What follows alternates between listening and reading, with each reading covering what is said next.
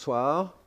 Euh, donc, tout d'abord, je voudrais remercier les, organisatrices euh, de, ce cycle. Je, suis très jaloux parce que dans mon université, on ne fait pas du tout quelque chose comme ça et je trouve que c'est une excellente idée. Donc, je, vais suggérer la chose très vite. alors, c'est Flora qui m'a suggéré le, titre. Je ne suis pas un, spécialiste de traitement d'image. je suis comme, comme Flora et, et François vous l'ont dit, euh, un mathématicien, mais disons que ça fait une, euh, euh, maintenant une, bonne quinzaine d'années que je travaille en collaboration avec des gens qui font du traitement du signal et du traitement de l'image. Et voilà, ce qui, me plaît, c'est justement d'interagir, de, collaborer avec des gens d'une autre discipline. Et je, je trouve que c'est extrêmement enrichissant pour les, pour les deux côtés. Et donc, ce que je voudrais un petit peu à travers cet exposé, c'est vous montrer que les que les mathématiques sont, euh, sont, une discipline qui est ouverte vers les, euh, autres disciplines et qu'elle s'enrichit des, interactions qu'elle a avec, les autres disciplines. Alors, donc je vais parler de, fractales et de modélisation qui permettent, en modélisant des signaux ou des images, euh, par, des fractales qui, donnent des, nouveaux outils, je dirais, notamment de classification de signaux, de classification d'images, et je montrerai quelques, exemples d'applications. Je voudrais commencer par un, je dirais un petit peu l'historique du sujet. Et euh, euh, l'historique vient vraiment là de, de problèmes qui étaient internes aux mathématiques au XIXe siècle euh, donc notamment un, grand problème qui a, sous-tendu, je dirais, toute la, une, bonne partie de la recherche en analyse au XIXe siècle est un, problème qui s'est posé euh, implicitement quand les, quand les, mathématiciens ont eu la, définition d'une fonction continue. Donc euh, peut-être qu'un certain nombre d'entre vous ont vu, cette définition durant leur, leurs études. Donc c'est une définition qui avait été introduite à peu près à la même époque, justement, par, euh, par Bolzano et par, euh, et par Cauchy. Euh, et dès qu'il y a eu cette notion de, fonction continue, les gens se sont posé la question de savoir quelles sont les propriétés des fonctions continues. Et donc, un, voilà, un, problème qui a résisté longtemps au 19e siècle était de, de, savoir si une fonction continue. Donc, une fonction continue, si vous ne vous souvenez pas, c'est une fonction dont le, le graphe n'a pas, de, pas hein. donc euh, vous pouvez passer un crayon euh, voilà, sans, lever le crayon sur le, graphe. Hein. Grosso modo, c'est ça. François n'a pas l'air d'être trop choqué, donc euh, voilà. voilà. Et donc, quelque chose qui paraît assez naturel quand on dessine une fonction comme ça, c'est qu'effectivement, il y a on, peut mettre des angles à certains côtés, on peut, on peut mettre des choses un peu, un, peu biscornues, mais on a l'impression que quand même, il y, a, des endroits où il doit y avoir une tangente. Et donc, c'est pendant euh, au moins une cinquantaine d'années, les mathématiciens, durant le 19e siècle, ont essayé de, démontrer cette propriété. Alors, ce, qui, est, ce qui est, curieux, c'est qu'il y a, y, a, eu un contre-exemple assez vite qui a été euh, donc construit par, euh, par Bernard Bolzano.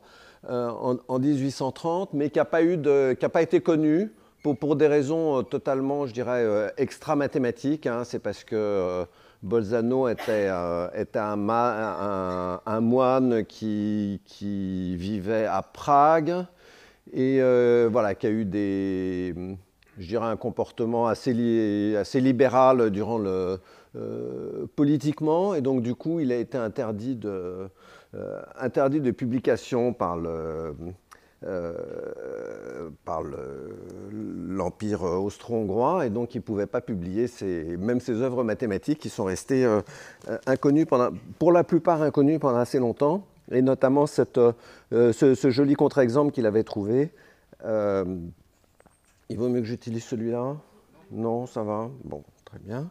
voilà, est resté inconnu, et donc en fait c'est c'est un second, un second exemple qui a été, euh, qui, qui, lui a, tout de suite été connu par, euh, par, par, tous les mathématiciens, qui a été tout de suite publié, qui est dû à, euh, qui est dû à Weierstrass. voilà, donc ça c'est le, ça le, but, le buste de, de Weierstrass à, à l'Institut Mittag-Leffler près de, près de Stockholm. Euh, j'ai pris, cette photo durant un trimestre fractal justement qui avait lieu, euh, à l'Institut Mistag-Leffler où le jour de l'anniversaire de Weierstrass, on lui met une petite couronne de fleurs pour, euh, l'honorer. Et puis, tout le monde en profite pour boire, quelques verres de vin. Voilà. Donc ça, c'est un, un, beau souvenir, cette photo. Donc voilà, l'une des fonctions de Weierstrass. Et donc, effectivement, ça, je dirais, ça, ça, se voit un petit peu sur le dessin qu'il y, a partout des, il y a partout des petites piques et on peut, on peut nulle part mettre une, euh, effectivement, mettre, une tangente, mettre une tangente à la courbe. Voilà, donc ça c'est, je dirais, un petit peu le, les exemples, les premiers exemples historiques d'ensemble fractal, vous voyez, qui sont un peu partout partout arabiscoté, mais où on voit qu'il y a quand même une certaine structure. Hein. Il, y a, une notion d'autosimilarité, vous retrouvez les mêmes structures à différentes échelles. Donc ce n'est pas n'importe quoi, c'est partout, euh, euh, en un certain sens c'est partout horrible, mais ce n'est pas absolument n'importe quoi. Et l'idée de l'étude des fractales, ça va être d'essayer de, quantifier un petit peu tout ça. Alors, Curieusement, euh, au sein des mathématiques, ce genre d'exemples, ou plutôt de, contre-exemples, n'ont pas eu une grande portée. Les mathématiciens considéraient que c'était plutôt des contre-exemples un peu bizarres, bon, qui certes euh, étaient utiles parce qu'ils montraient ce qu'était... Euh, voilà, ils avaient l'utilité de montrer des, choses qui étaient fausses. Donc ça, on aime bien ça en maths, montrer que quelque chose... qu'on croit vrai, en fait, que de temps en temps l'intuition nous trompe et qu'on arrive à démontrer que, quelque chose n'est pas vrai. Voilà, donc typiquement, Hermite n'avait pas l'air très, voilà, très, très content que ce, que ce genre d'objet existe. Et euh, en fait, on peut dire la publicité, ou du moins l'importance de ce genre d'objet bizarre pour les mathématiciens est venue réellement des autres disciplines. Donc traditionnellement, je dirais la, la première fonction euh, fractale était, apparue bien avant l'exemple de Weierstrass. Hein. Alors de façon pas, bien construite mathématiquement, mais quand même, euh, je dirais un petit peu implicite. C'est ce qu'on appellera plus tard le mouvement brownien, hein, qui a été euh, en fait découvert par, Robert Brown et qui, qui regardait des, déplacements de, particules à la surface d'un liquide et qui avait remarqué que, ce déplacement a l'air lui aussi d'être partout complètement erratique. Il n'y a, aucun endroit où, on a l'impression qu'il y a une certaine vitesse dans une certaine direction, donc qui a, a, de tangente à la courbe. Voilà, et c'est effectivement l'objet mathématique derrière a exactement cette, propriété-là, un, petit peu comme les, un petit peu comme les fonctions de Weierstrass. Et je dirais le, le, premier qui va euh, vraiment formaliser un petit peu ces notions du côté de la physique, donc qui lui non plus n'était pas un mathématicien, c'est Jean Perrin qui, euh, dans l'introduction d'un livre sur les, euh, sur les atomes, écrit vraiment quelque chose qui est un peu le, programme des recherches derrière, derrière, les fractales, la géométrie fractale et ces fonctions qui sont, qui sont partout euh, qui sont partout ce qu'on appelle non dérivables, hein, c'est-à-dire qui n'ont à, aucun endroit une, tangente. Voilà, donc la citation est un peu longue, hein, mais donc, euh, il dit si les fonctions à dériver sont les plus simples, les plus faciles à traiter, elles sont pourtant l'exception. Euh, voilà, donc il, a cette idée qu'en physique et dans, les sciences naturelles, voilà, les courbes qui n'ont pas de tangente sont la règle, c'est-à-dire que c'est un point de vue qui est vraiment le contraire de ce que pensaient les mathématiciens à l'époque. C'est plutôt ce, bizarre, ce partout irrégulier euh, qui, qui, doit, en fait, qui n'est pas bizarre, mais qui, est ce qui se présente, euh, ce qui se présente partout. Voilà. Donc il, parle d'objets un petit peu, un peu, un peu différents de, de, ce que proposait euh, Braun, hein, les, flocons qu'on obtient en salant de, en salant de l'eau de savon. Donc de loin son contour peut sembler net, mais Sitôt qu'on s'approche un peu, cette, netteté s'évanouit. Voilà, si on prend une loupe, un microscope, l'incertitude reste aussi grande, car chaque fois qu'on augmente le grossissement, on voit apparaître des anfractuosités nouvelles sans jamais éprouver l'impression nette et reposante que donne par exemple une bille d'acier poli. En sorte que si cette bille donne une image utile de la continuité classique, notre flocon peut tout aussi logiquement suggérer la notion plus générale des fonctions continues sans dérivées. Voilà, donc c'est toujours un petit peu la même idée, mais euh, il y, a une autre idée vraiment qui apparaît, qui est une sorte d'invariance d'échelle. Hein. Quand il dit, quand on prend une loupe, un microscope, voilà, quand on augmente le grossissement, on, voit chaque fois des choses qui sont similaires, quel que soit le, grossissement qu'on prend. Et euh, ça, ça sera vraiment l'une des propriétés importantes des fractales. C'est ce qu'on appelle l'autosimilarité, c'est-à-dire le fait que quand on fait des zooms, on voit essentiellement toujours, toujours la même chose ou des choses, ou des choses similaires. Voilà, donc du côté des maths, je dirais que l'évolution des mentalités a été nettement plus lente que du côté typiquement de la physique. Hein, et je dirais l'idée un, peu similaire, la, traduction mathématique de, cette idée de Jean Perrin, euh, elle apparaît vraiment en, 1931 quand le Banard et Mazurkiewicz montrent que, en fait, en un certain sens que je ne vais pas préciser ce soir, la plupart des fonctions continues sont, euh, sont justement sans, sans dérivée, sans, sans, tangente nulle part.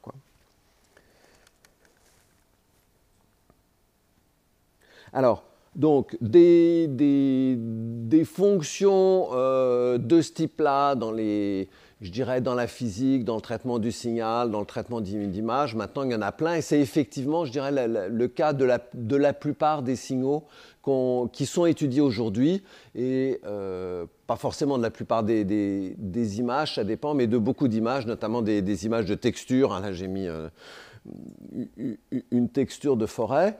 Euh, voilà, donc là j'ai pris trois, trois, exemples de fonctions pour, pour, je dirais pour, montrer des choses. C'est plus joli de voir des images et on se concentrera sur des images tout à l'heure, mais pour, euh, vraiment voir ce côté euh, nulle part dérivable, hein, c'est-à-dire qu'il n'y a nulle part de, de de, pardon, de, de droite tangente c'est mieux de voir des, des signaux monodimensionnels.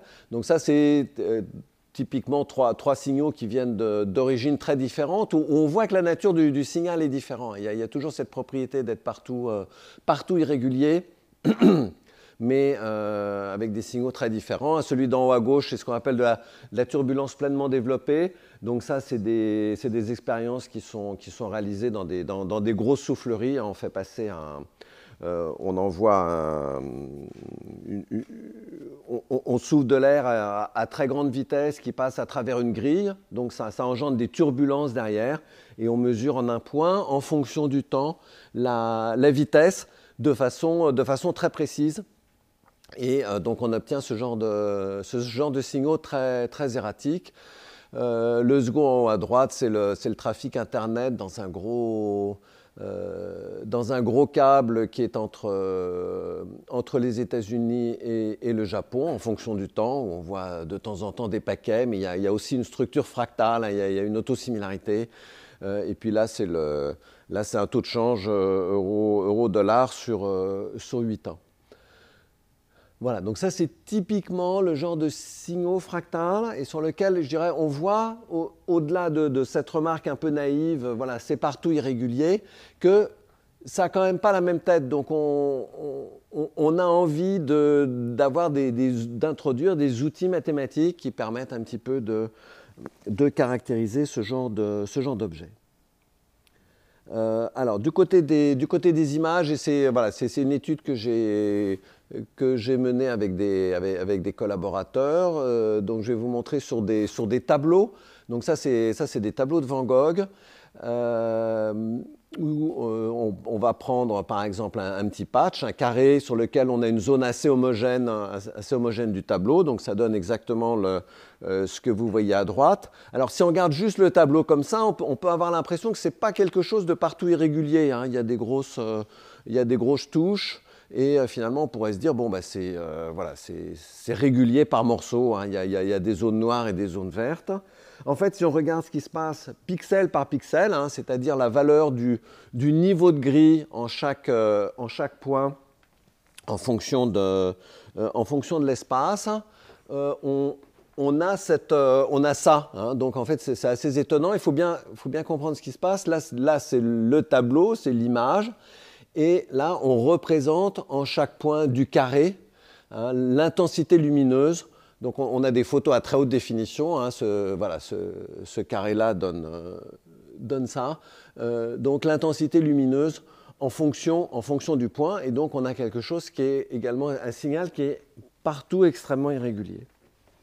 Voilà. pourquoi on s'est intéressé euh, au tableau de Van Gogh? Je reviens derrière parce que c'est un, c'est un défi qui avait été lancé par le, musée Van Gogh d'Amsterdam. Euh, qui avait été donc un défi qui avait été lancé aux, équipes qui le souhaitaient, qui faisaient du, traitement d'images et dont, le but était justement de savoir euh, si on pouvait déterminer, euh, par des outils d'analyse, hein, vraiment de, traitement d'image, si, des, si, des, tableaux étaient de Van Gogh ou pas de Van Gogh, ou bien si on pouvait voir des différences entre différentes périodes de, l'art de Van Gogh. Voilà, donc effectivement, ils, avaient des tableaux au, musée d'Amsterdam sur lesquels ils se posaient des questions. Il y, a, des tableaux de Van Gogh qui sont contestés, donc ça les intéressait de savoir si, si des méthodes scientifiques euh, apporter quelque chose euh, au problème. Donc j'y reviendrai un petit peu plus tard, une fois que j'aurai euh, montré le genre d'outils qu'on peut développer pour, essayer de répondre à cette question. Voilà, donc en résumé, je dirais, il y a, des, ce genre de, fonctions qui étaient au départ bizarres en maths, hein, les fonctions partout irrégulières, euh, on, en trouve partout. Je vous ai montré quelques, voilà, quelques exemples. Il y a vraiment des tas de, types de signaux différents euh, qui présentent cette propriété-là. Et donc, voilà, la question, c'est comment est-ce qu'on peut mesurer elles sont partout irrégulières. Comment on peut mesurer cette irrégularité et utiliser cette mesure pour, euh, pour classifier ce genre de données et, euh, et, faire de la sélection de modèles. Donc typiquement, ça, ça aura des applications. Bon, bah, il y a, l'exemple que je citais des tableaux de Van Gogh. Hein. Est-ce qu'on peut dire quelque chose sur... le fait qu'il soit, soit, authentique ou pas. il y a des tas de... Évidemment, c'est très utilisé actuellement, ce genre de méthode en, euh, en imagerie médicale aussi, il y a, des, euh, bon, il y a, beaucoup d'applications. Je montrerai deux, voilà, je me concentrerai sur deux, deux applications, l'une, euh, l'une en art et puis une autre en urbanisme. Alors, je reviens un petit peu en arrière. Qu'est-ce qu'on appelle maintenant fractal? Alors, il y, a, deux choses un peu différentes. Hein. Je vous ai montré des, des fonctions ou des images. au départ, euh, je dirais, dans le, jusque dans les années euh, jusque dans les années 60. Alors ça, ça a été surtout sous, l'influence de, Benoît Mandelbrot. Euh, on a regardé plutôt des ensembles. Hein. Donc il y a un, ensemble particulier que qui, a, fasciné les mathématiciens pendant très longtemps, qui s'appelle l'ensemble de Mandelbrot, que je vous montre en haut à gauche. Hein, et ça, c'est un zoom. Alors, il y, a, un code couleur pour, voir mieux les choses sur, des, parties de, sur des parties de l'ensemble. Hein, et on voit cette espèce d'autosimilarité que je signalais tout à l'heure. Hein. C'est un ensemble qui, effectivement, dont, le bord est très irrégulier. Et quand on fait des zooms, on voit des sortes de petits ensembles de Mandelbrot euh, qui apparaissent. Et on peut zoomer à l'infini. On en, on en retrouve à toutes les échelles et partout. Voilà. Donc, ça, c'est un exemple typique d'ensemble fractal mathématique. Euh, euh, donc à, droite, vous avez un, chou-fleur romanesco tel qu'on en voit de temps en temps sur nos marchés. Euh, qui, présente aussi cette propriété d'autosimilarité. Hein. Vous voyez ces espèces de, euh, de, petits cônes qui sont une sorte de reproduction miniature du, du chou-fleur romanesco. Et euh, ce qui est remarquable, c'est que vous avez plusieurs échelles d'autosimilarité. Vous pouvez rezoomer sur l'un des petits, euh, des, petits cônes, à des tout petits cônes à l'intérieur d'un cône, et vous retrouvez cette structure et pendant, plusieurs échelles, ce qui est, voilà, ce qui est vraiment remarquable. Ça, c'est un, une courbe de vent de corps. Je montrerai la, construction euh, tout à l'heure, mais voilà, ça c'est l'exemple très simple d'un fractal, euh, d'un fractal mathématique. Voilà, donc quelques exemples d'ensemble fractal. Voilà, pareil pour ces ensembles-là, un petit peu comme pour les signaux tout à l'heure, on, peut s'intéresser à, comment euh, quantifier euh, leur, fractalité, leur rugosité, leur, euh, ce, côté partout irrégulier. Ou bien, alors il y, a, deux, là on rentre un peu dans les maths, donc je ne vais pas trop m'aventurer là-dedans, mais je dirais qu'il y a un, peu de, deux types d'outils où il y a des exposants d'autosimilarité. Vous voyez, le, je dirais le facteur de réduction, par exemple, dans Chou-fleur romanesco, quand on passe du, grand cône un petit cône, ça, donne un exposant d'autosimilarité. Ou bien il y a des dimensions fractionnaires. Donc là, je donnerai euh, un semblant de définition euh, dans quelques minutes. Donc je commence, je dirais, pour, euh, pour, pour montrer un petit peu ces, ces, deux points de vue, autosimilarité ou ou dimension par, par je dirais, ce, qui sont, ce que sont les ensembles fractales les plus simples en maths. Donc, il y en a un qu'on appelle l'ensemble triadique de Cantor. Donc, je, vous montre comment c'est celui qui est en haut en haut à gauche. Donc comment est-ce qu'il est construit? C'est assez simple, on part d'un intervalle, par exemple l'intervalle euh, entre 0 et 1, donc un segment de droite, et puis vous enlevez le tiers qui est au milieu. Donc vous arrivez à la deuxième, à deuxième ligne, j'ai juste enlevé le tiers au milieu. Et puis ensuite vous recommencez sur chaque, euh, euh, chaque petit segment, vous enlevez à chaque fois le tiers qui est au milieu, et vous continuez indéfiniment. Voilà, donc on, peut se demander est-ce qu'il reste quelque chose à la fin. Donc mathématiquement, oui, il reste quelque chose à la fin, et c'est ce qu'on appelle l'ensemble triadique de Cantor. Mais du coup, quand vous êtes allé jusqu'au bout, vous avez cette auto-similarité, c'est-à-dire que sur l'ensemble euh, qu'on obtient quand on, a, quand on a fait une, une infinité de fois cette opération, si vous zoomez sur le tiers gauche ou sur le tiers droite, ou sur le tiers droit, vous avez juste une contraction de, de, l'ensemble tout entier. Voilà, donc c'est ça, c'est ça un petit peu l'auto-similarité mathématique. Quand vous zoomez sur une partie de l'ensemble, vous retrouvez l'ensemble. Un, peu comme dans, dans, le cas du chou-fleur romanesco. Mais il faut imaginer qu'on le, je que le chou-fleur romanesco, on le, on le continue jusqu'à l'infini euh, au-delà de la taille des atomes. voilà, la courbe de de corps, donc je vous avais montré tout le, euh, tout, le, tout, le, flocon. Là, je vous demande juste une, euh, une partie. Elle est construite aussi par itération de la même façon. Vous partez d'un segment et puis vous le remplacez par, voilà, sur le, vous ne changez pas le premier tiers. Sur le deuxième tiers, vous le remplacez par un petit triangle, par par, par le sommet d'un triangle équilatéral. Et puis vous laissez intact le dernier tiers.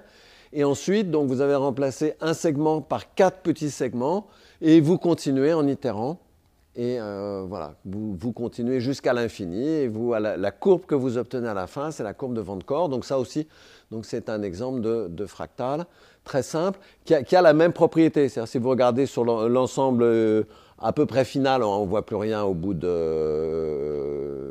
quatre itérations. Vous, prenez le, euh, le, petit morceau à gauche, c'est contracter l'ensemble global. Voilà. Et de même pour les quatre, quatre morceaux. Voilà, un autre exemple, euh, un autre exemple ce qu'on appelle les, poussières de Cantor. Hein. donc là, je vous, montre juste euh, l'ensemble final, mais c'est toujours ces mêmes processus itératifs. Hein. vous partez d'un gros carré, vous gardez juste les quatre, carrés au coin, et puis sur les quatre carrés au coin, vous itérez et vous obtenez ce genre d'objet. Voilà, encore un, autre, exemple. Voilà, obtenu exactement de la même façon. Hein. vous, vous prenez un carré, vous enlevez cette fois-ci le carré central, hein, donc ça vous donne, euh, euh, ça vous donne 1, 2, 3, 4, 5, 6, ça vous donne 8, petits, 8 plus petits carrés, et sur chacun, vous enlevez le carré central et, et, vous itérez. Voilà, donc tout ça, ça donne des, des, des jolis ensembles mathématiques. Euh, voilà, au bout de d'un grand nombre d'itérations. Et voilà, euh, une chose intéressante, c'est qu'il est utilisé, ce, genre d'objet est utilisé par les urbanistes pour, euh, voilà, pour essayer de modéliser. Alors c'est un peu primitif, mais il y a quand même cette, cette photo que j'ai prise dans un livre de, de, Pierre Frankhauser avec qui, euh, avec qui je travaille et qui est un spécialiste d'urbanisme. Voilà, si vous regardez cette vue aérienne de, de, Khartoum qui a été prise, je crois, entre les dans la première moitié du XXe siècle, ça, je trouve que ça ressemble quand même un petit peu au, tapis de Sierpinski. Quoi. On, voit le, donc, euh, évidemment, c'est un peu naïf de dire qu'on peut modéliser des villes comme ça, mais l'idée qu'il y, a une modélisation fractale des villes est quelque chose d'important et donc sur lequel je, euh, reviendrai. Il y a un autre. donc moi, je suis à, Créteil, je suis dans l'est parisien. Hein, exactement de, de, l'autre côté de Cergy. Et euh, voilà, il y, a notamment un, bâtiment pas très loin à, l'école des ponts et chaussées où visiblement l'architecte s'est un petit peu, un petit peu inspiré de ce genre de construction. Euh, je ne sais pas si ça se voit bien, voilà, ouais, qu'il y a les, petites, les, les, petits carrés autour des, autour des grandes fenêtres. Euh, voilà, toujours le même genre de construction et je voudrais vous montrer pourquoi c'est ça a un sens également d'utiliser ce, genre d'objet euh, pour, pour, modéliser des croissances urbaines. Voilà, donc euh, première ligne, je dirais, un, peu dans le même esprit de ce qu'on vient de voir, des constructions très simples. On part d'un carré, on enlève un certain nombre de... on, le coupe en neuf, on enlève quatre, quatre carrés blancs et sur les cinq carrés qui restent, on itère et on obtient ce genre de choses. Alors, ça, je dirais, c'est un, peu trop simple, un peu trop euh, rigide géométriquement pour, modéliser, euh, par exemple, une ville. Par contre, si vous, enlevez les, carrés de façon un petit peu moins symétrique, vous obtenez des choses qui sont, là, j'ai euh, juste montré deux itérations qui sont un peu, je dirais, qui sont encore déterministes. Hein. Vous avez chaque fois une, autosimilarité exacte, mais qui, sont, qui peuvent un peu plus ressembler. Euh, à ce qu'on pourrait imaginer d'une croissance urbaine. Et vous pouvez passer à un, stade ultérieur en enlevant cette fois-ci les carrés à des positions au hasard à chaque étape.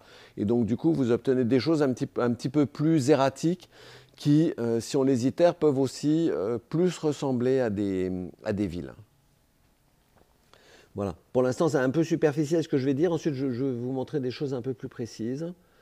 Euh, voilà, donc typiquement de, deux exemples de, villes, hein, Berlin et, Montbéliard, voilà, où on voit quand même, donc ça ressemble pas tellement à ce que je viens de montrer, mais on, voit quand même qu'il y a ce côté fractal, hein, qu'il y a ce côté, euh, a une certaine autosimilarité statistique, hein, pas, pas déterministe, mais, mais et que par ailleurs, elles n'ont pas la même tête, donc euh, ce n'est pas, pas, les mêmes fractales qui vont, qui vont permettre de, de, modéliser euh, Berlin et Montbéliard. Voilà, donc ça c'est d'autres exemples. On ne montre pas exactement la ville, mais là c'est plutôt des densités de population, donc ça c'est pas très loin de coller avec, euh, avec la ville. Et sur lequel, voilà, donc j'expliquerai un petit peu plus, un, un peu plus précisément tout à l'heure. Voilà, on veut utiliser des outils d'analyse fractale pour pouvoir, dire des, euh, pour pouvoir faire dire des choses à ce genre de, données, de données urbaines. Voilà. Pour l'instant, je dirais je reste à un niveau un petit peu superficiel de dire ça, ça ressemble à des fractales et donc une modélisation par des fractales n'est pas euh, totalement déraisonnable.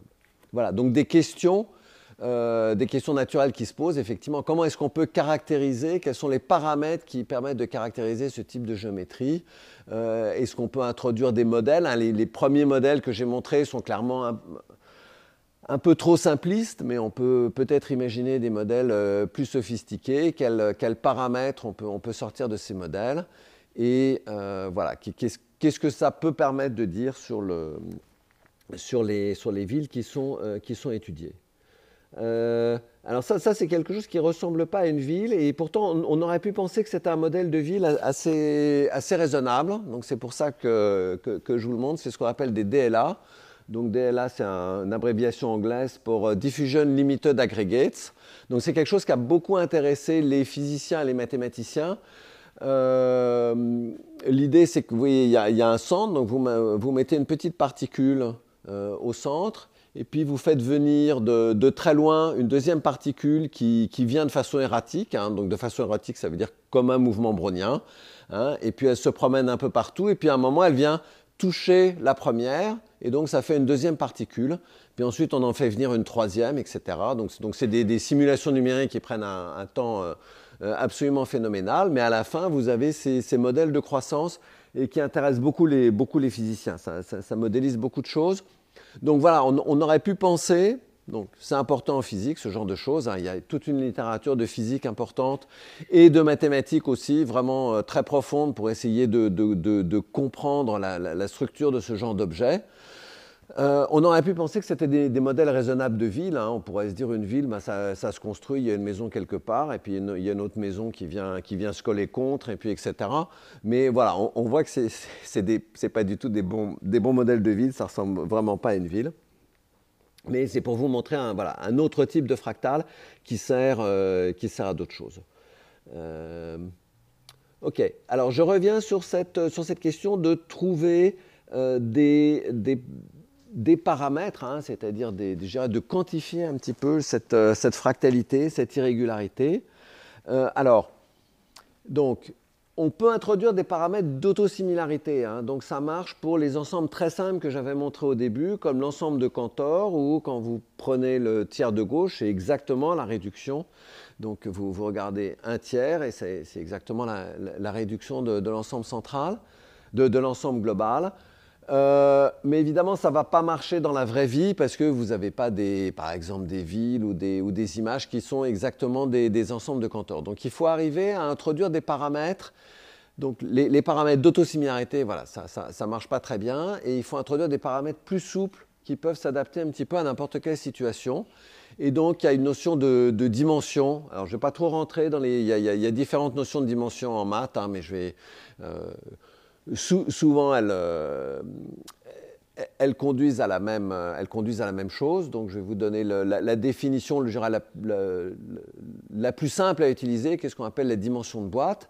Hein. et l'idée est que quand vous avez ces espèces d'ensembles fractales, hein, donc ça, ça marche très bien d'ailleurs pour le, si je regarde le, précédent, vous pouvez vous dire, bon, bah, pour, estimer en quelque sorte euh, sa taille, le fait qu'il est plus ou moins, euh, euh, qui remplit plus ou moins le, plan, par, exemple, je, vais le recouvrir avec des, petites boîtes d'une certaine largeur. Donc on a epsilon la largeur. Quand on a quelque chose de petit en maths, on aime bien l'appeler epsilon. Et on va regarder combien, pour une boîte de largeur donnée, combien, donc on prend des, boules, mais on pourrait prendre des carrés, hein, on arrivera à peu près au même résultat, combien il en faut pour recouvrir mon ensemble? Donc évidemment, ça va dépendre de la largeur et on cherche, ça c'est vraiment une idée centrale dans, tout, ce domaine-là, on cherche un comportement en loi de puissance. Hein. On, se dit que quand, epsilon devient petit, quand la largeur devient petit, on va avoir de plus en plus un nombre de plus en plus grand, et on se demande bah, est-ce qu'il ce peut s'écrire grosso modo comme une puissance de, euh, donc du coup de 1 sur epsilon, hein, puisque le nombre va être grand quand, epsilon est petit. Voilà. Et s'il peut s'écrire à peu près comme une puissance, voilà, la, puissance, c'est ce qu'on va appeler la dimension de boîte. La dimension fractale, disons. Voilà. Donc ça, ça c'est un outil qui qui est très agréable parce que voilà, on n'a pas besoin de faire d'hypothèse au départ sur l'ensemble qu'on regarde, ça, on peut toujours faire ça, et euh, c'est calculable sur des données expérimentales. Hein. il suffit de voilà, on, recouvre l'ensemble, on compte le nombre euh, qu'il faut faire, et pour, trouver la loi de puissance, donc on fait ce qu'on appelle des diagrammes log-log. Hein. donc on fait le logarithme du nombre en fonction du euh, logarithme de epsilon. Donc du coup, si vous prenez un, si vous vous souvenez vos, euh, ce que c'est que la fonction logarithme, le logarithme de n de epsilon va être la dimension de boîte fois le logarithme de 1 sur epsilon. Donc vous allez avoir un, comportement linéaire dans les logarithmes, et ça, vous pouvez effectivement euh, le dessiner et, voir ce que ça donne. Donc ça, c'est typiquement, voilà, toujours de, extrait du livre de, Pierre Frankhauser sur le, euh, euh, voilà typiquement une, ville et vous voyez son comportement fractal par le fait que là il a fait, euh, il a fait exactement cette opération là de, prendre des petites boîtes de différentes tailles et il a fait un diagramme log-log et vous voyez que vous avez un, alignement des points qui est voilà, sur, sur beaucoup d'échelles. qui, vous donne quelques, voilà, une suite de points qui est franchement bien alignée et donc la pente la pente vous donne la dimension fractale. Voilà, donc ça c'est, je dirais, une façon d'associer un paramètre à, la fractalité que vous regardez, cette, euh, notion, de, dimension. Voilà, donc euh, ensuite se pose le, problème plus complexe de, savoir comment modéliser. Donc effectivement, je disais tout à l'heure, je, reviens toujours sur ces, exemples de villes qui m'intéressent, euh, notamment donc une, euh, une ville dont on a l'impression qu'elle serait pas mal modélisée si on mettait un petit peu d'aléatoire par une sorte de, poussière de Cantor. Et si vous zoomez euh, sur le centre-ville, au contraire, vous avez quelque chose de beaucoup plus dense qui, serait, qui serait plutôt modélisable par un tapis de Sierpinski. Donc ça, c'est une, difficulté qu'ont les, qu'ont les gens en urbanisme qui est qu'il faut avoir des modèles avec des, paramètres qui ne sont pas figés, mais qui, euh, qui peuvent varier suivant l'endroit et suivant l'échelle. Donc ça, ça conduit à des modèles de fractales assez compliqués. qui, sont encore mal compris mathématiquement. alors, maintenant, je voudrais revenir au, à des signaux. Donc là, j'ai parlé d'ensemble, donc ça, c'est voilà, typiquement le, genre de modélisation qu'on aime bien quand on, on s'intéresse à des données urbaines. Donc je reviens maintenant à des, à des, signaux, donc à des fonctions qui sont ou des fonctions d'une variable, donc des vrais signaux, ou bien de, de deux variables comme le... Euh, excusez-moi, j'avais laissé un mauvais... Euh, c'est pas un euro contre dollar, c'est le, c'est le, le, morceau du tableau de Van Gogh.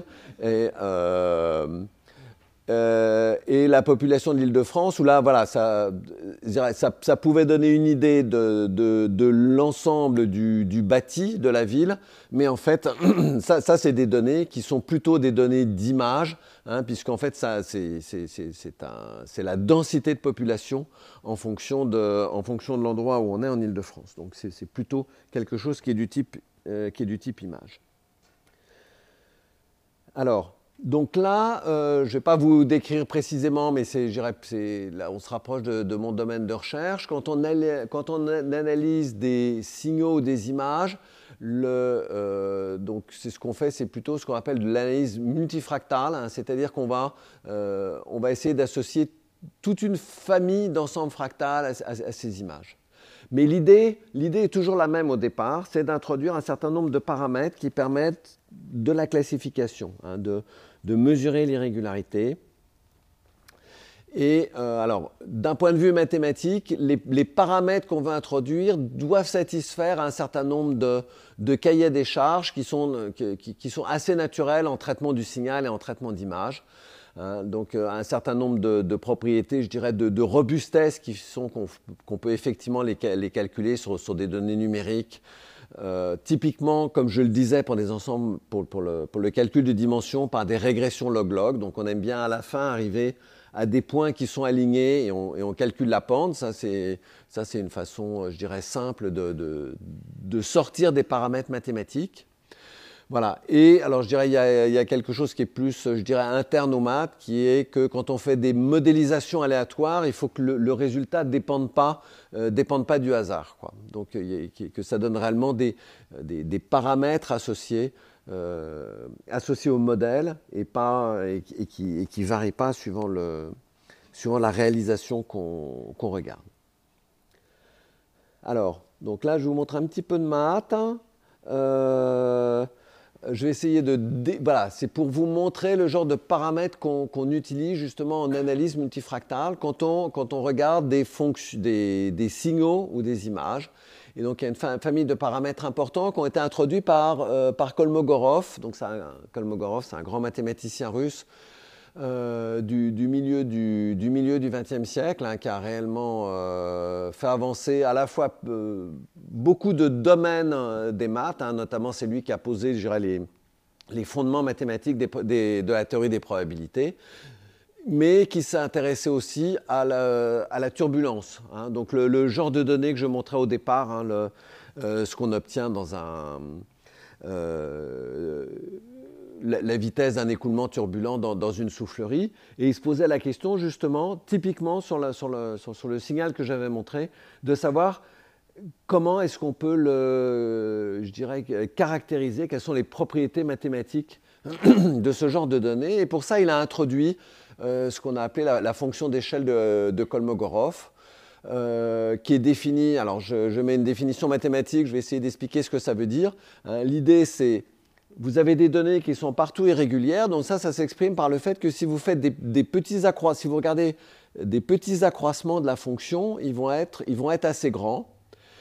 Alors, pour des données de turbulence, par contre, ils vont être, voilà, suivant si vous vous déplacez le long du signal, vous allez obtenir quelque chose de, complètement erratique. Et l'idée de moyenner, donc c'est ce que symbolise le, signe intégral au début, de moyenner la taille de ces accroissements pour avoir quelque chose qui soit un petit peu, un petit peu robuste, un petit peu stable numériquement.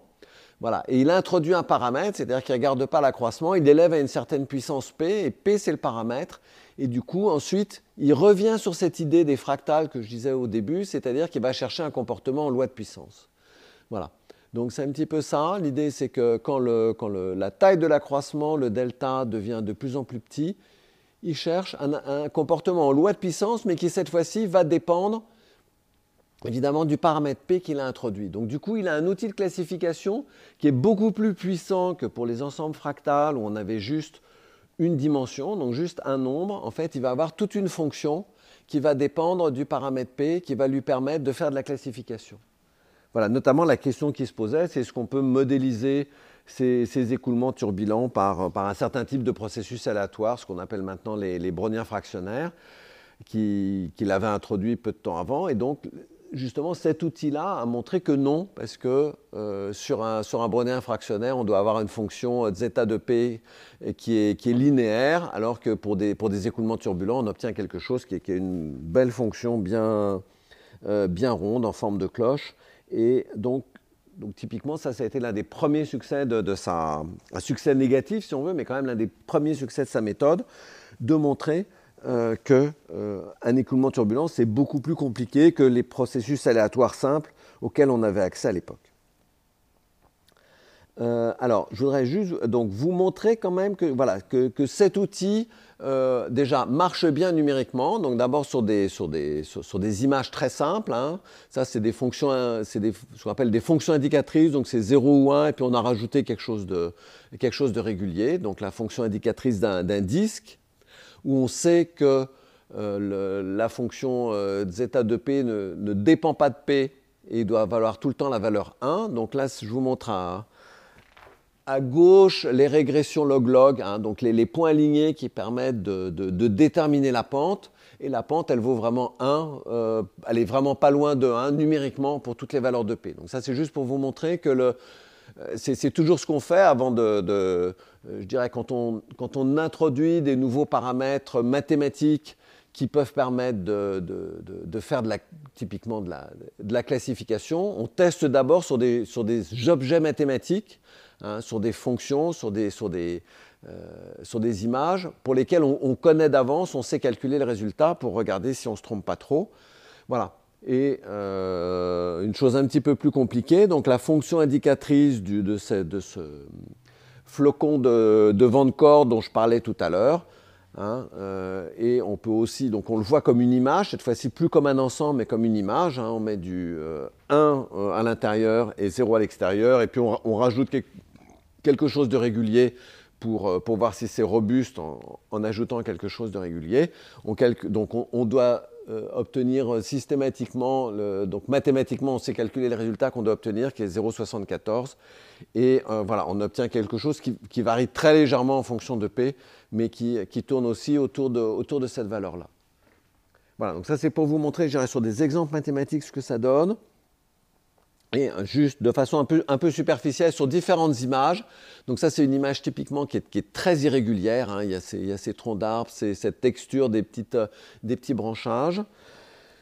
Et euh, voilà, où je vous montre. Alors là, la, régression log-log est évidemment, on a moins d'autosimilarité sur un grand nombre d'échelles, mais vous en avez quand même, vous voyez, donc ça c'est le, graphique du haut, vous avez quand même 5 points au centre, donc les, plus petites et les, les, plus grandes échelles doivent être éliminées, mais vous avez 5 points au centre sur lesquels vous pouvez vraiment faire passer une droite de façon assez convaincante.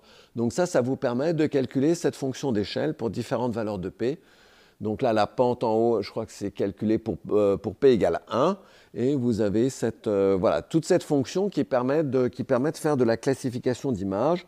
Je vous montre une image très différente, hein, donc une pile de saucissons pour laquelle on obtient une fonction de, donc toujours pareil, ces régressions log-log qui sont importantes à, calculer pour voir qu'effectivement ce qu'on calcule mesure bien quelque chose. Hein. Donc si on avait des points qui ne sont pas du tout alignés dans le, dans le, dans l'image centrale. Hein, ça, voudrait dire, je dirais, que cette approche-là, multifractale, ne, marche pas, mais là, elle marche bien. On voit qu'on a là aussi autour de cinq, échelles sur lesquelles on peut faire une régression, et on obtient une fonction d'échelle très différente. Alors, ce n'est pas très étonnant, hein, les, images ne se ressemblent pas du tout, mais ça montre au moins qu'on a un outil qui, peut permettre de faire de la classification.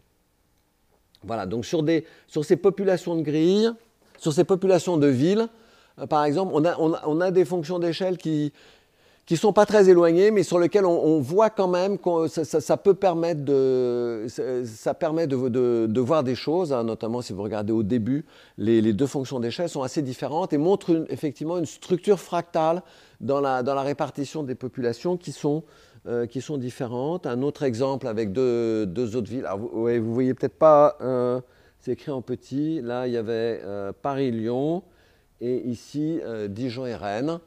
Voilà, aussi on a, donc des fonctions d'échelle assez semblables, mais quand même, vous voyez, notamment au début, on a des comportements assez différents qui correspondent à une structure, je dirais, fractale de la répartition de population qui est, euh, qui est différente. Euh, je me rends compte que le temps passe plus vite que je ne le croyais. Donc du coup, il y a un, alors je ne vais pas trop passer sur les maths, mais je vous montre une classification avec un, autre exposant de régularité, qui est quelque chose de très classique en mathématiques, qui est ce qu'on appelle la régularité elderienne. Euh, voilà, que vous pouvez prendre juste comme un, exposant de régularité. Et je vous montre ce que ça vaut également. Donc là, c'est les régressions log-log.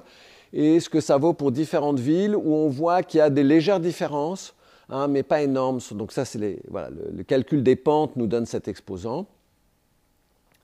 Euh, et je vais vous montrer ensuite, par, contre, des données. Donc ça, c'est toujours le même, exposant pour d'autres. Euh, là où on voit des différences plus fortes, à 34 pour Saint-Étienne, alors que euh, enfin 0,34 pour Saint-Étienne, moins 0,34 et moins 0,45 pour Dijon. Donc voilà, on, voit que ça peut servir, voilà, ce, genre d'outil de, mesure mathématique de la régularité peut permettre de faire de la classification. Et euh, voilà, je voudrais vous montrer ce que ça donne. Donc, euh, ce, genre d'outil pour des. Euh, en revenant au tableau de Van Gogh. Voilà, donc ça, c'est un tableau de Van Gogh qui nous avait été.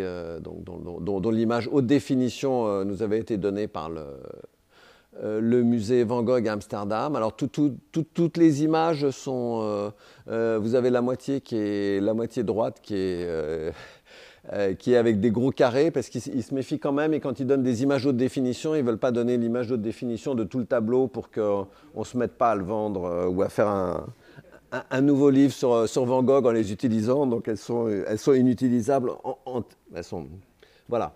Euh, du moins dans leur, euh, en entier. Donc on va toujours chercher sur le côté gauche l'information. Alors ça, ça c'est pas la fonction d'échelle, donc c'est une sorte de, transformation euh, qui permet de, ce qu'on appelle une transformée de Legendre. Je vais pas et qui permet, je dirais, de, mieux, de mieux, de, mieux interpréter en termes de régularité. Hein. Donc, si on est, donc, du coup, on, interprète les chiffres qu'on a là comme des chiffres de régularité. Et si, la courbe est vers la gauche, ça veut dire que l'image est régulière. Et si elle est plutôt vers la droite, qu'elle est, irrégulière. Donc, c'est, mais ça fournit essentiellement la même information. Voilà. Donc, ça, c'est deux exemples de Van Gogh de, de, périodes différentes où vous voyez justement que cette courbe, euh, cette courbe qui paramètres en quelque sorte de, par toute une courbe, ces propriétés de régularité d'image, n'ont pas tout à fait la même tête. Et si je l'exposant H-min, ah oui, alors ce que j'ai pas dit, c'est que l'exposant H-min euh, dont j'avais parlé, c'est, le point où commence la courbe ici. Donc là, vous voyez, on est à peu près à 0,8, donc c'est à peu près là, le, le H-min est autour de, 0,78 par là. Voilà. Et si vous faites euh, donc, le musée Van Gogh nous avait donné, par exemple, pour le défi sur les différentes périodes du musée de Van Gogh, euh, un certain nombre de tableaux sur lesquels il nous disait, voilà, c'est la première période de Van Gogh ou c'est la dernière. Et, euh, ensuite des, tableaux sur lesquels il ne nous disait rien, il fallait qu'on arrive à dire dans quelle période c'était. Et donc, vous voyez que sur, les, sur, les, tableaux, il nous disait quelque chose. Donc là, c'est un, un, graphique où vous avez le H-min. Donc, euh, quand, vous avez euh, un tableau, vous avez essentiellement euh, trois couleurs, hein, trois couleurs fondamentales. Et donc, on avait fait du H-min basé sur deux, sur le, canal de couleur rouge et puis la, saturation, qui est un, voilà, qui est un terme technique, donc qui, qui, qui, se déduit aussi à partir des, de ces, de ces canaux. Voilà, donc pour chaque fois, on a un point qui correspond au numéro du tableau où les, deux, H-min des deux, des, deux, canaux se positionnent quelque part. Hein. Donc, par exemple, le tableau numéro 2, il a euh, un H-min qui, est, à peu près 0,05 sur le premier canal et euh, quasiment 0 sur le, sur le second. Donc on voit que grosso modo, vous avez une zone, une zone rouge qui correspond euh, à la première période et une zone bleue qui correspond à la deuxième période, avec, on voit grosso modo une, euh, une droite qui sépare, les, qui sépare les deux zones. Et donc si vous regardez ensuite les tableaux qui nous avaient, euh, sur lesquels on ne savait rien, voilà, on, on voit qu'il y en a qui se positionnent plutôt dans la zone rouge, il y en a un qui est euh, un peu intermédiaire, mais quand même plutôt plus près de la, zone bleue, ce qui correspond effectivement euh, à la période. Donc ça, euh, ça montre que ces tableaux de Van Gogh, bah, ce genre d'outil de, de, de mesure mathématique de la régularité permet de, voilà, de dire quelque chose. Alors, ensuite, il y a eu toute une discussion, assez intéressant, qui a été introduite euh, suite à ces résultats, où les gens ont dit, mais finalement, on n'est pas très sûr de, ce qui est mesuré. Par exemple, le, cadre, la, trame de la toile ressort, un petit peu dans un tableau, donc il est possible que Van Gogh, que vous mesuriez pas la, régularité du tableau, que, ce que Van Gogh a, euh, que, vous mesurez, par exemple, le fait que Van Gogh peignait sur certains euh, types de toiles et des, des gens qui voulaient l'imiter peignaient sur un autre, ou des choses comme ça ou qu'il utilisait certains, certains types de brosses, euh, de, euh, de, pinceaux, et que le, enfin voilà, qu'est-ce qu'on mesure exactement? Et donc pour essayer d'avoir de, de, de, mettre en défi en quelque sorte ce, ce, genre de euh, ce genre de critique, il y a eu un deuxième défi qui a été lancé où on a demandé à une, à une peintre, Charlotte Casper, de peindre des tableaux dans un premier temps, en notant exactement quelle toile elle utilisait, quelle, brosse, etc. Enfin, tous les aspects techniques. Et puis, euh, plusieurs, mois après, de, copier le tableau qu'elle avait peint en utilisant exactement les mêmes, euh, euh, les mêmes outils techniques, mais voilà, en essayant de ne pas faire une œuvre, mais vraiment de recopier le, le plus parfaitement possible l'œuvre qu'elle avait faite. Euh, voilà, pour essayer de voir s'il y a quelque chose d'intrinsèque sur le, fait de recopier une œuvre euh, qui, peut être discerné. Voilà, donc euh, voilà, sur, chacun des tableaux, pour, chaque canal de couleur, toujours pareil, on a, on, a, découpé des petits, des petits patchs, des petits carrés sur lesquels on avait quelque chose de, une texture assez homogène. Et voilà, donc ça, ça c'est les fonctions d'échelle de Kolmogorov à gauche. Enfin, il y, a un petit raffinement mathématique, c'est pas exactement ça, mais enfin voilà, en première approximation, c'est ça. Et pour, pour, mieux, euh, pour mieux discerner le côté régularité, on prend ce qu'on appelle leur transformé de Legendre. Hein, donc, mais il y a essentiellement la même information à droite et à gauche. Alors, ce qu'on obtient sur, sur tous les tableaux, elle en a fait une dizaine à peu près, c'est quelque chose d'assez intéressant qui est que vous obtenez une certaine courbe sur le tableau original et la même courbe translatée vers la, euh, translatée vers la droite, c'est-à-dire plus régulière. Hein. vous avez un gain de régularité mathématiquement à peu près de, à, peu près de 0,2 sur la copie. Donc effectivement, euh, on voit que l'acte de, copier plutôt que l'acte euh, de, créer le tableau est, perceptible, alors que quand vous regardez les deux tableaux, a priori, vous avez quand même l'impression qu'ils se ressemblent. Et bon, ils ont été peints par la même artiste. Enfin voilà, mais que, ce genre de méthode arrive à, sur la texture même de la, toile, à, faire ressortir le fait que systématiquement, voilà, on peut dire quel est, quel est l'original et quelle est la copie. Euh, bon, je, ouais, je vois que le temps passe. Je voulais vous montrer la même chose sur des tableaux de Bruegel, mais bon, c'est essentiellement la même information.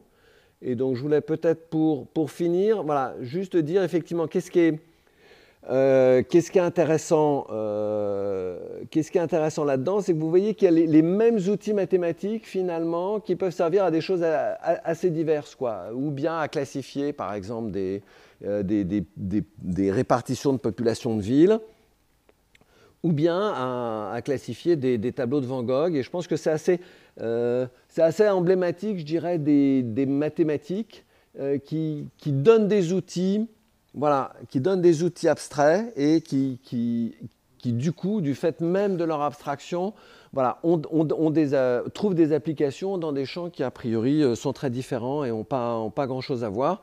Et donc, je voulais finir par le, les, assises des les assises des maths donc, dont, dont, Flora a parlé, qui se sont passées la semaine dernière et qui, je pense, pourraient vous intéresser. Alors, évidemment, c'est passé, mais les, euh, où ce genre de choses ont été vraiment discutées et tout, a été filmé. Les vidéos, je pense, d'ici quelques jours seront disponibles. Donc si vous allez sur le site web, euh, le, processus des assises était justement de faire parler des gens qui ne sont pas mathématiciens, mais qui sont euh, des scientifiques d'autres disciplines ou des industriels ou des gens dans la société et qui expliquaient pourquoi il y avait des nouvelles mathématiques qui étaient suscitées par leur discipline ou leur industrie ou voilà, et justement où sont souvent apparus euh, le fait que les maths sont justement une sorte de, langage commun à des choses assez différentes et que c'est un petit peu ce qui fait la puissance des mathématiques, le fait que, euh, le fait que c'est à la croisée de beaucoup de, beaucoup de chemins et de, beaucoup de disciplines. voilà, et puis pour finir, bon, ça c'est quelques. voilà, si vous voulez en savoir plus, euh, voilà, sur, les fractales, hein, je dirais le, livre un peu de, base, c'est le livre de, Benoît Mandelbrot, qui, euh, mais bon, il y en a d'autres qui sont euh, très pédagogiques, hein, celui de Jens Feder ou de Manfred Schroeder, j'aime beaucoup. Voilà, j'ai cité Pierre Frankhauser sur les, vraiment sur les, fractales, pour les modèles fractals pour les villes. Euh, voilà, donc j'ai cité ensuite un livre que j'ai écrit avec euh, Yves Meyer et Robert Ryan sur les, justement sur, le, genre d'outils mathématiques qui sont, euh, qui sont derrière cette analyse des fractales. bon, le, reste un peu plus technique. Et puis si tout ça est trop technique pour vous, l'un des, bons côtés des, des assises des maths, c'est que j'ai... A, on, a, une certaine couverture médiatique et donc ça m'a permis de, rencontrer euh, lundi dernier une, mathématicienne qui, enseigne, enfin une, prof de maths en, collège, qui m'a passé, euh, qui m'a, euh, donc parce qu'on a été interviewés sur, France Culture tous les, tous les deux et qui m'a passé un bouquin que j'ai trouvé absolument génial. Euh, j'ai lu, euh, lu mardi et euh, qui est vraiment plein d'exemples que, vraiment que, les enfants. son idée, c'était que les, que les enfants auxquels elle, enseigne puissent, puissent comprendre, qui montrent que les maths sont absolument partout. Donc, je fais un instant de publicité pour, pour ce bouquin qui, montre vraiment que les maths sont partout et de façon euh, extrêmement accessible, quoi, contrairement à l'idée qu'on en, qu'on en a parfois. Donc c'est euh, Claire Lemay. Vous reprendrez bien un peu de maths. Merci.